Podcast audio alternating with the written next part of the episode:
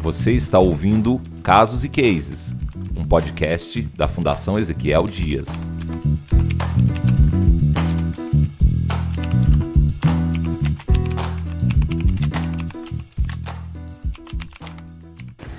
As plantas têm sido utilizadas para o tratamento de doenças desde o início da humanidade e ainda hoje constituem uma fonte de substâncias bioativas que podem contribuir muito para a nossa saúde. Para entender um pouco mais sobre essa medicina natural, a farmacêutica Vera Almeida vai nos falar sobre o trabalho realizado pela equipe do Serviço de Fitoquímica e Prospecção Farmacêutica da Diretoria de Pesquisa e Desenvolvimento da Fundação Ezequiel Dias. Serviço de Fitoquímica da Diretoria de Pesquisa e Desenvolvimento da Fundação Ezequiel Dias foi criada em 2002 durante a gestão da professora doutora Alaide Braga de Oliveira.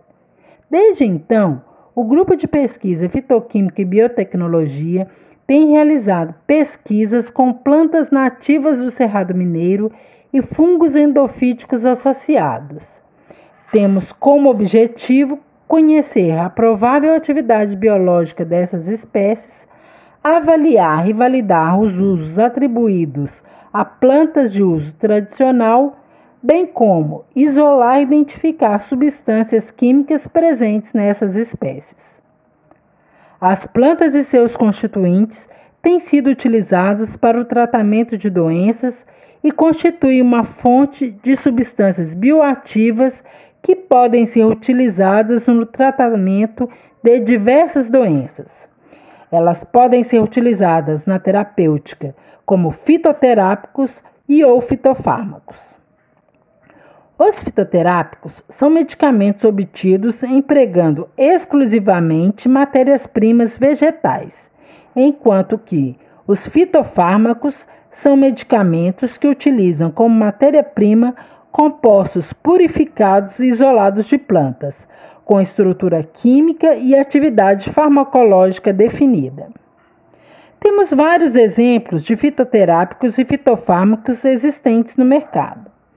No caso de fitoterápicos, podemos citar o axeflan, que é o extrato da erva baleeira indicada no tratamento da tendinite crônica e de dores musculares.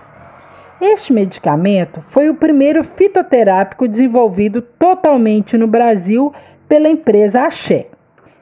No caso de fitofármacos, podemos citar algumas substâncias ativas, como a quinina, isolada das cascas de espécies de cinchona, digoxina, isolada de espécies de dedaleira, e a morfina, isolada do ópio. Essas substâncias são utilizadas em diversos medicamentos que estão no mercado. A obtenção de um fitoterápico ocorre mais rapidamente e tem um menor custo de pesquisa e desenvolvimento quando comparado a um fitofármaco. Nos fitoterápicos, observa-se efeitos sinérgicos das substâncias existentes nos extratos e menores riscos de efeitos adversos. A utilização e a comercialização de fitoterápicos tem crescido nos últimos anos e muito se tem falado e discutido a respeito da utilização de plantas no tratamento de doenças. A obtenção de fitofármaco, muitas vezes, é demorada e trabalhosa, com várias limitações relacionadas ao isolamento e purificação das substâncias bioativas, uma vez que elas estão presentes em pequenas concentrações nas plantas. O Serviço de Fitoquímica da FUNED tem desenvolvido trabalhos com diversas espécies nativas do Cerrado Mineiro, buscando substâncias que possam ser utilizadas no tratamento de doenças negligenciadas, como a leishmaniose e doenças de Chagas, doenças neurodegenerativas como Alzheimer e diversas infecções causadas por microorganismos. Os ensaios de atividade antioxidante, antimicrobiana e outros ensaios in vitro são realizados pelo nosso grupo em colaborações com outros serviços da FUNED, bem como com outras instituições de pesquisa do Estado.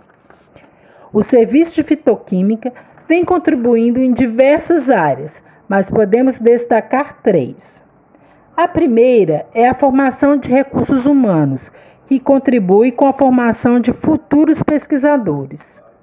A segunda é a produção e difusão da ciência, com a publicação de diversos artigos, capítulos de livro e participações em congressos, com diferentes trabalhos desenvolvidos no serviço. A terceira, mas não menos importante, é a colaboração com o estudo da biodiversidade do Cerrado Mineiro, que vem sendo tão ameaçado neste momento. Estudar e preservar nossa biodiversidade significa também preservar fontes potenciais de substâncias medicamentosas e terapêuticas, bem como preservar a vida, pois as diversas espécies existentes nos nossos biomas estão interligadas e são interdependentes. Agradecemos à FUNED pela confiança, às agências de fomento FAPEMIG e CNPq, a EPAMIG, nas pessoas da curadora do herbário Andréia Fonseca Silva, e a todos os nossos parceiros de diversas instituições de ensino e pesquisa nacionais e internacionais. Até a próxima. Você acabou de ouvir Casos e Cases, um podcast produzido pela equipe de divulgação científica da Fundação Ezequiel Dias. Até a próxima!